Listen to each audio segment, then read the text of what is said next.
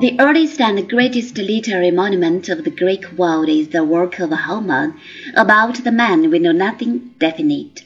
Some even think there was a line of poets later called by this name. At all events, the two great Homeric poems, the Iliad and the Odyssey, seem to have been completed by about 800 BC.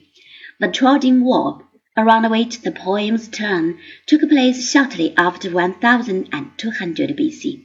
We thus have a post-Dorian account of pre-Dorian event, and hence a certain amount of inconsistency.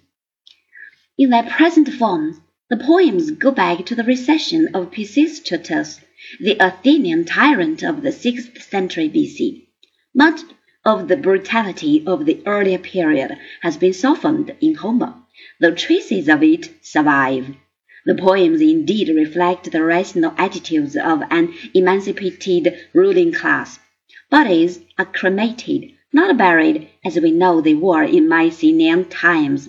The Olympic pantheon is a noisy crew of hard-living masters. Religion is as good as absent, where sophisticated customs, like hospitality to strangers, are strong. The more primitive elements, like human sacrifice in the form of ceremonial killing of prisoners, do occasionally break through, but very rarely. On the whole, the tone is one of restraint. In a way, this symbolizes the tension of the Greek soul. On the one side, there is the orderly and rational; on the other side, the unruly and instinctive.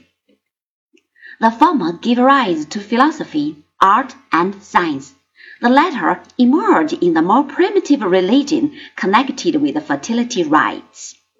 This element seems very much under control in Homer. In later times, especially with the renewed contact with the East. It comes to the fore again.